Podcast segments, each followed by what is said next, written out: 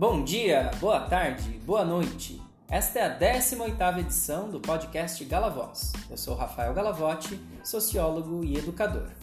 Já comecei me apresentando hoje, pois teremos muito conteúdo. Estamos indo ao ar nas vizinhanças do dia 15 de novembro, dia das eleições municipais em todo o Brasil. Votamos para prefeito e vereadores, cargos eletivos do poder público municipal. Mas já conversamos sobre as eleições. Hoje, nossa conversa será sobre a parte da administração pública que não é eleita, ou seja, permanece a mesma mesmo quando os governos mudam. Vamos falar sobre funcionalismo público, em especial sobre o funcionamento do funcionalismo público.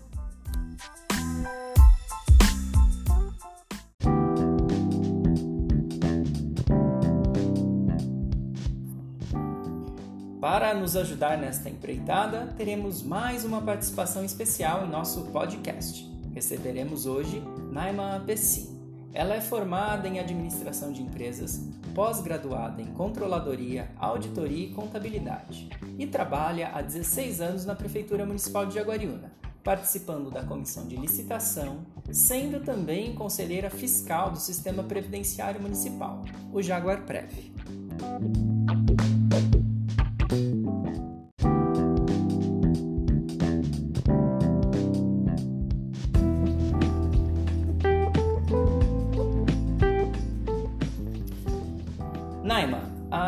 A criação da burocracia estatal está relacionada com a formalização dos sistemas de coleta de tributos, pois, apesar das mudanças de governo que acontecem nas democracias, é sempre necessário a coleta de tributos.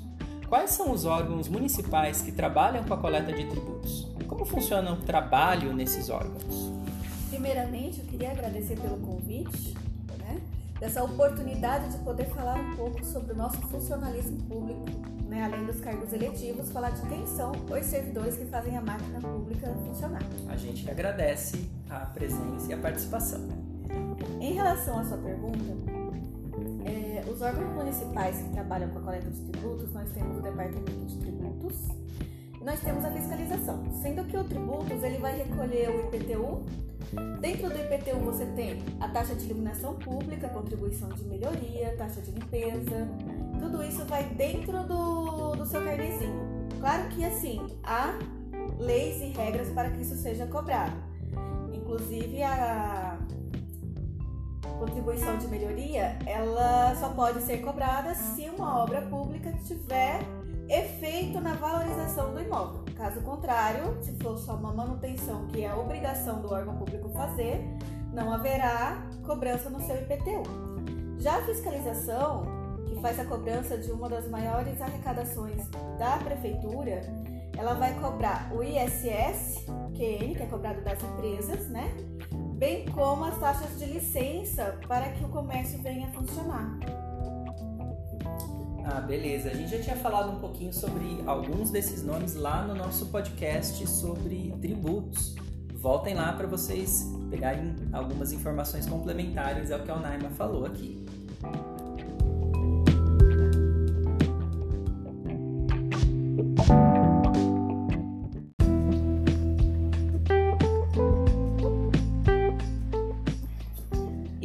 Aproveitando esse assunto, quais são as instâncias que fazem a fiscalização e o controle desses órgãos municipais que você acabou de falar, que realizam a arrecadação?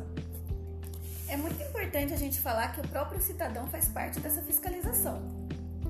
Né? Além da gente ter a Câmara Municipal, por isso a necessidade da escolha dos vereadores, né? Porque são eles que vão estar tá fiscalizando o que o executivo municipal está fazendo, tanto a arrecadação quanto os gastos.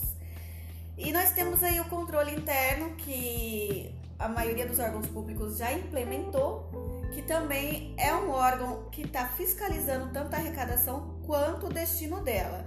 E bem como o Tribunal de Conta de cada estado, né? Ele vai fazer a fiscalização de todas as atividades que a prefeitura está fazendo. Tá, então temos o Tribunal de Contas, ele funciona é, em São Paulo. Onde é que fica esse Tribunal de Contas? O Tribunal de Contas, em cada estado ele tem um. A gente tem em Campinas um Tribunal de Contas, que é do estado de São Paulo, é o TCESP. Como nós temos também em São Paulo o TCM, que é o Tribunal de Contas Municipal. A capital, né, ela não é fiscalizada pelo TCESP por ela ter o Tribunal de Contas Municipal, que foi criado antes da nossa Constituição. Então, se, se a prefeitura de Jaguariúna for auditada, vem um cara de Campinas aqui olhar as contas públicas de Jaguariúna. Isso, ele avisa com antecedência hum. a prefeitura e ele passa uma relação do que ele precisa, seja do RH, seja contábil, seja de licitação. Ele passa essa relação, passa um prazo para que a administração providencie o que ele está pedindo e ele vem para então fazer essas análises já com os processos organizados para que ele possa ficar tempo necessário para avaliar cada um deles e se ele solicitar visitar o setor, irá um servidor, geralmente é o controlador interno que o acompanha, até o setor no qual ele quer visitar. Ok, deve ser um momento de frio na barriga, talvez, né? Para alguns, sim. Beleza.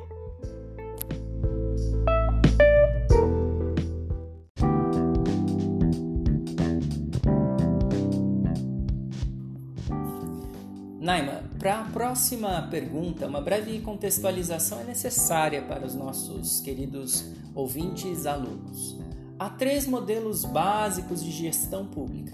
O primeiro, inclusive historicamente, é o patrimonialista. Nele, se as leis existem, são submissas a um ou mais detentores do poder. Não há, nesse sentido, separação entre os interesses públicos e privados. O segundo modelo, emergente a partir das transformações liberais no Estado, é a burocracia, sobre a qual já falamos um pouquinho, e que Weber estuda profundamente. Nesse modelo, as leis são o guia máximo para garantir que a administração não pare. O dia a dia desse modelo de administração é recheado de papéis, trocados entre funcionários racionalmente organizados em departamentos. Esse formalismo deve garantir a impessoalidade das decisões através da ação de funcionários que são técnicos. O último modelo é o gerencial, que busca um foco maior nos resultados. Nesse sistema, há espaço para uma participação maior dos cidadãos de maneira mais direta e, além do mais, a promoção de um ambiente mais competitivo entre os funcionários públicos e entre as próprias empresas públicas e privadas. Bom, mas Naima, eu gostaria que você respondesse essa pergunta talvez com dois olhares diferentes. O primeiro é pensando no seu dia a dia, e o segundo com uma visão mais generalizada. E a pergunta é: como você vê a presença ou a ausência destes três modelos que a gente falou na administração pública? Na verdade, na administração pública, o que a gente vê é que está tudo junto e misturado.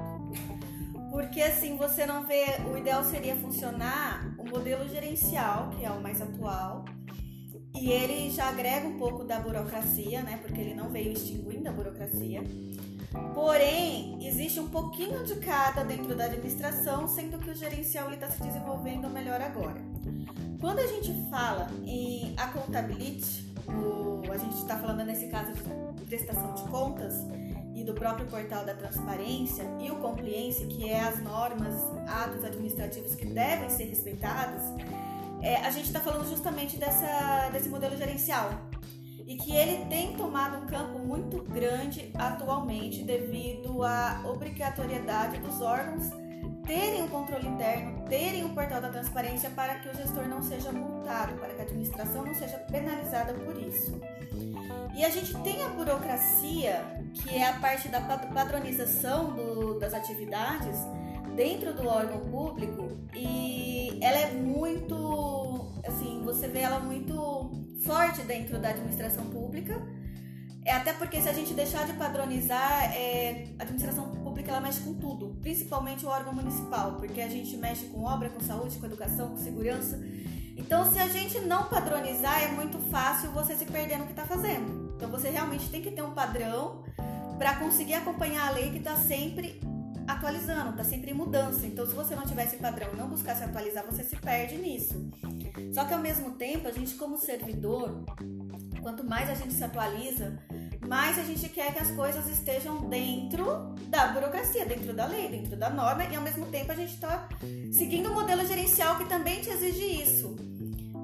algumas atitudes que você tem podem ser mal vistas pelo seu gestor, pelo seu diretor, porque aí é onde a gente entra no patrimonialismo. Né? E isso é em qualquer órgão, seja tribunal, seja é, qualquer ministério, qualquer órgão público, isso sempre vai existir, qualquer lugar. Então, se eu entendi corretamente, é, a norma seria o modelo burocrático. O gerencial está chegando agora e o desvio é o patrimonialismo. Exatamente. Tá, entendi. entendi. E em conversas com outros servidores de outros órgãos, né, não só municipais, como estaduais ou federal, é, essa observação ela é vista por todos. Não é uma exclusividade de um determinado órgão. Não, isso é geral. Certo. É, gente, como a gente já teve a oportunidade de estudar, o patrimonialismo ele deveria ser o antigo regime, mas como a gente acabou de aprender, em muitas circunstâncias acaba presente dentro do sistema é, que deveria ser racionalizado, que deveria ser burocratizado.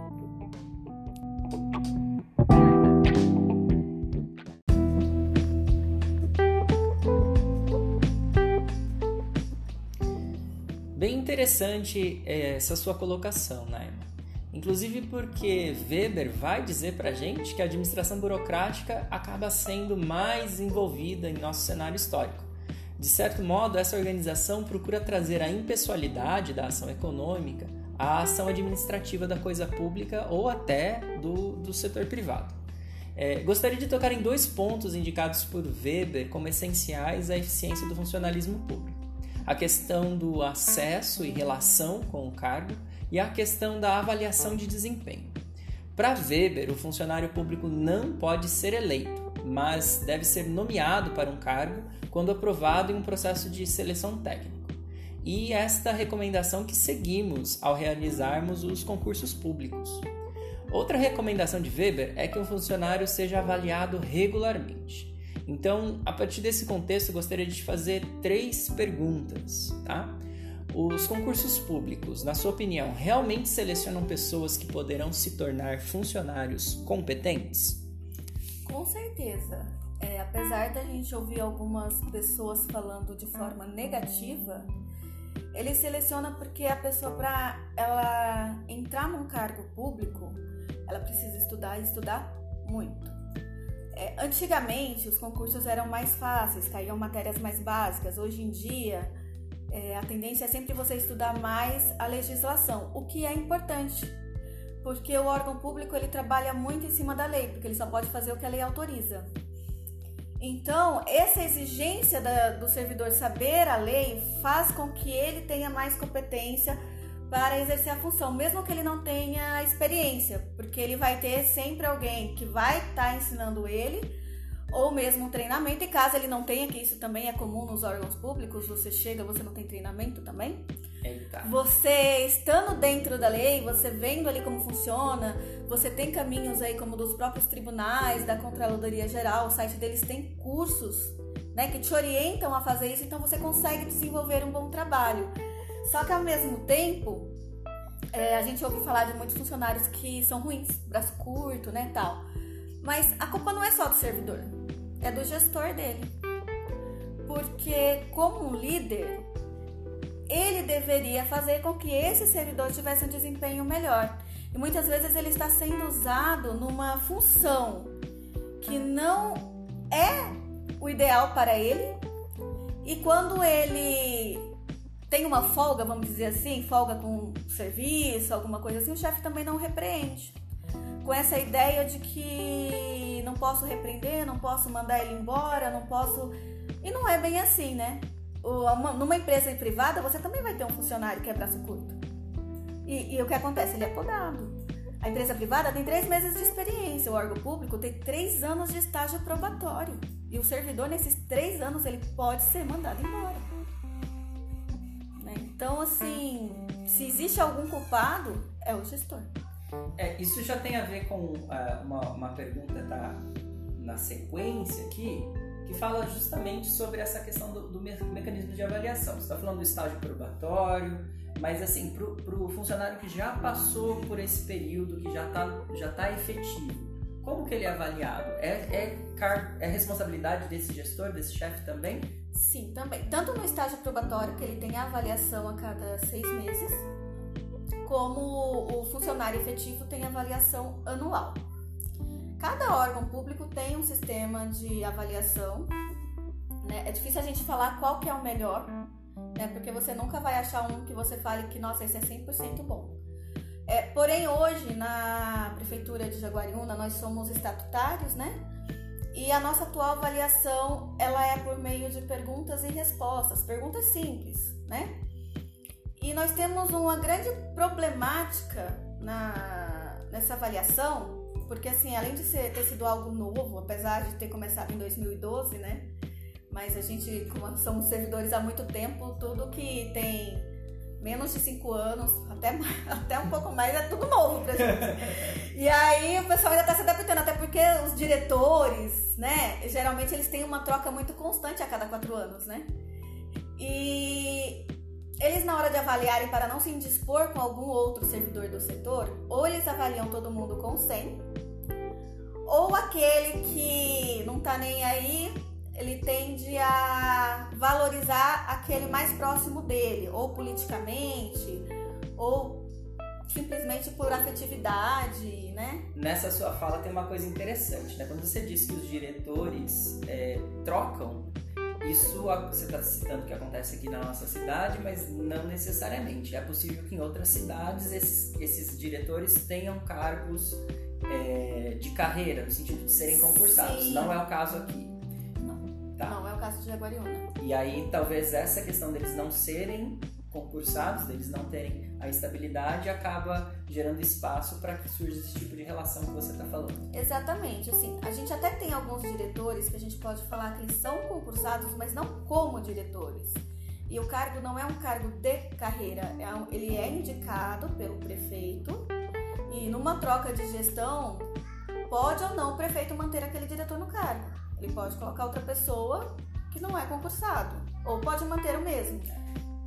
É, é bem interessante isso que a Naima está falando, gente, porque uma das coisas fundamentais dentro do modelo burocrático weberiano é a questão da hierarquia é, pré-definida, né? Então, assim, uma coisa para vocês observarem nas cidades de vocês, para entender como funciona a, a, organização da prefeitura, é justamente saber, poxa, é, quais cargos do serviço público da minha cidade que são é, ocupados por pessoas concursadas.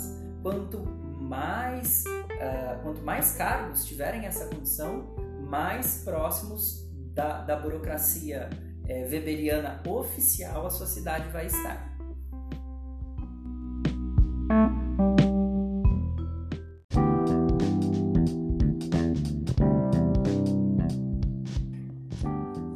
Naima, eu gostaria de voltar a um ponto que é bastante sensível, você já até citou de maneira indireta, que é a questão da estabilidade. Mas antes vamos contextualizar um pouquinho. A estabilidade ela existe para garantir que o funcionário não ceda a pressões internas e externas ali no exercício do seu cargo. E ela também deveria ou deve fazer com que o funcionário se sinta engajado com a lei que, como você disse, é o que norteia o trabalho no setor público. Bom, mas você acha que essas duas coisas realmente acontecem, que a estabilidade ela, ela provoca esse efeito é, para o qual ela foi planejada? Ou você acha que, como muita gente fala, acaba deixando o funcionário público acomodado? Qual é a sua visão sobre essa questão? Eu acho que essa visão do funcionário público acomodado é uma visão muito ultrapassada, né? Porque assim, não vou dizer que não existam, porque isso eu acho que existe em qualquer lugar. Mas a estabilidade, ela traz para o servidor público a possibilidade de se negar a fazer alguma coisa.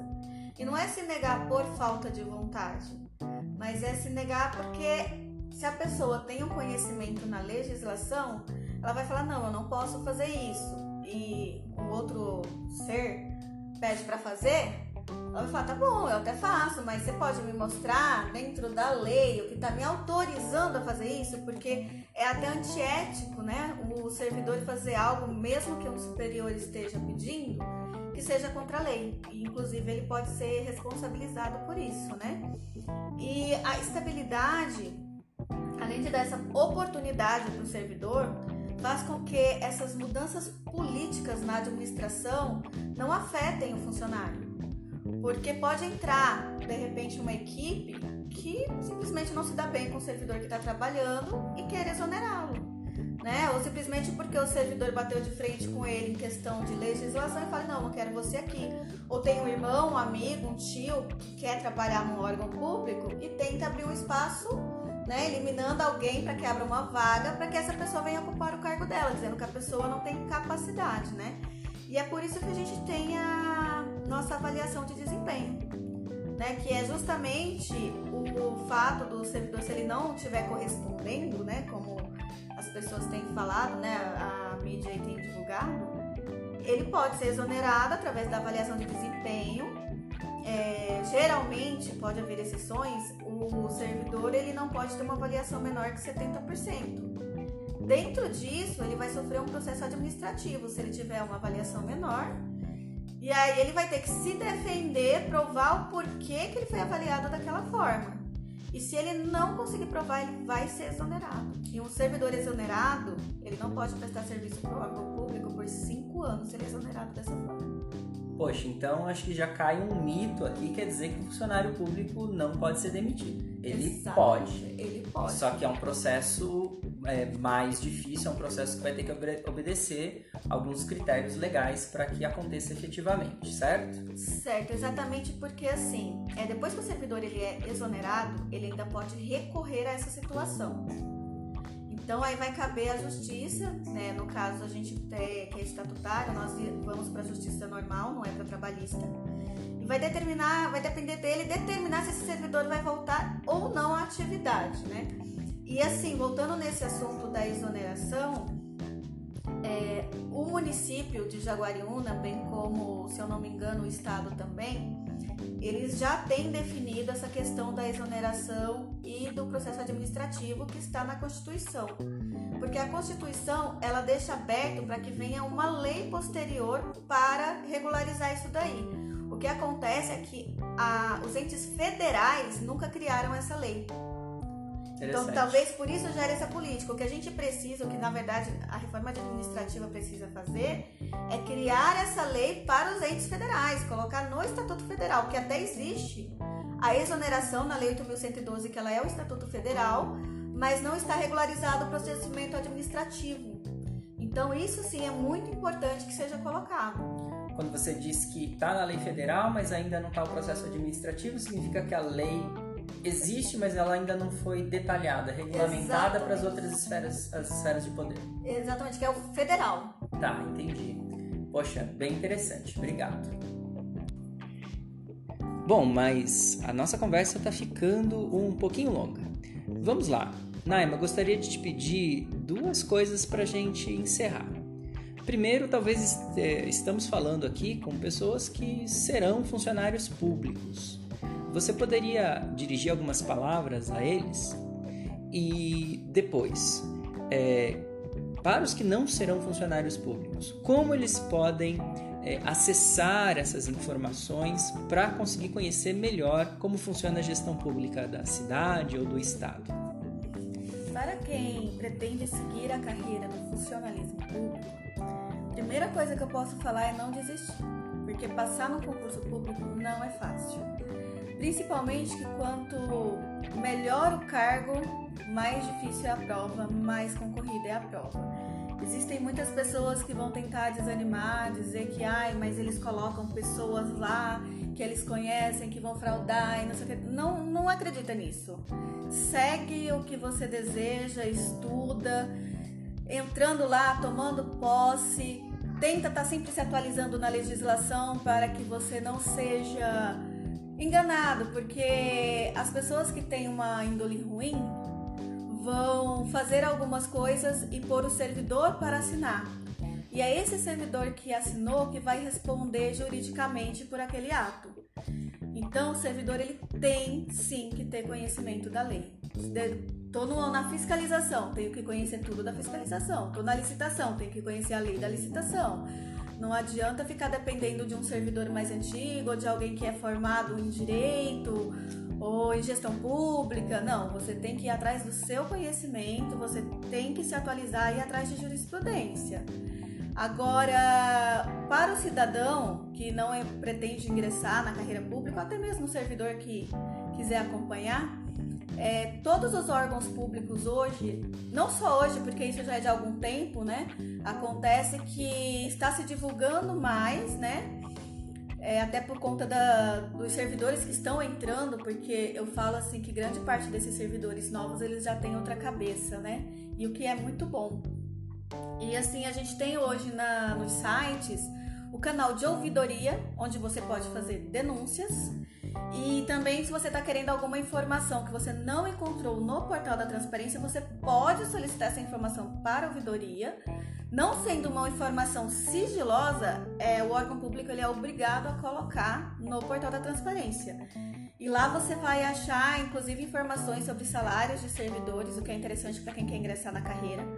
É, você vai achar sobre a arrecadação do município, sobre a despesa do município, é, sobre o plano de governo, que muitas vezes não é só esse apresentado em campanha. A gente tem o plano plurianual que cada gestor, quando ele assume, e isso é independente da esfera, seja federal, estadual ou municipal, ele faz esse plano, que ele é de quatro anos, porém ele é de quatro anos começando a valer do segundo ano de gestão, que seria, vamos dar um exemplo, nessas eleições atuais, o candidato X ganha a eleição, vai tomar posse em 2021. Ele ainda vai estar executando em 2021 o plano plurianual, que é o plano de arrecadação e despesas do candidato anterior, do Y. Nossa, que interessante. Ele só começa a fazer a gestão dele no segundo ano de mandato. E isso é muito importante porque poucas pessoas sabem disso.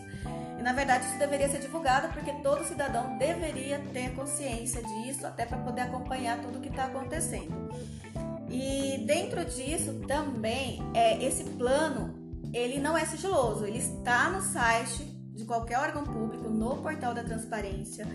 Ele tem que estar escrito de forma clara, tá? Não, não se pode fazer escritas difíceis para que a pessoa não entenda. É claro que existem coisas que de repente quem não tem um conhecimento contábil não vai entender, mas geralmente é algo prático e fácil de, de ler e compreender o que está acontecendo. Até eu já entendi, gente. Tem uma olhada lá, é Portal da Transparência e aí tem o Estado, né? Se você colocar no Google, você consegue acessar. É, o ideal é você entrar no site do órgão hum. e aí no menu você vai achar Portal da Transparência. Dentro do site da Prefeitura. Dentro do site da Prefeitura, do Tribunal, então informação ao cidadão.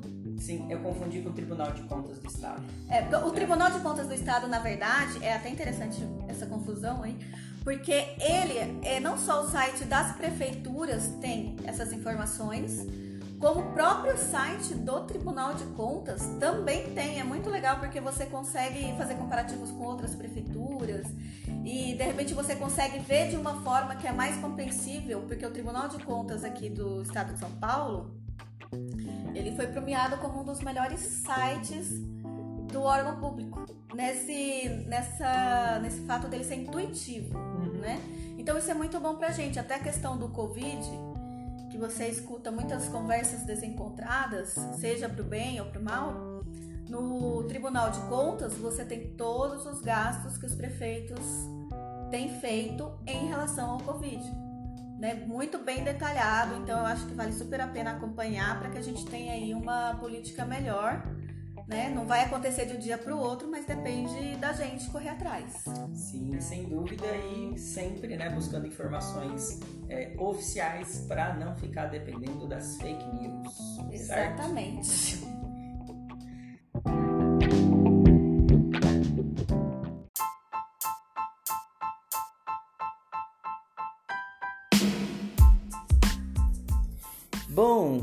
Gostaria de agradecer imensamente sua presença em nosso podcast. é muito importante que a gente conheça um pouco mais dos bastidores dos nossos sistemas administrativo e político. Bom, é, um abraço a todos, por hoje é só. Semana que vem tem mais. Se cuidem, um abraço e até lá!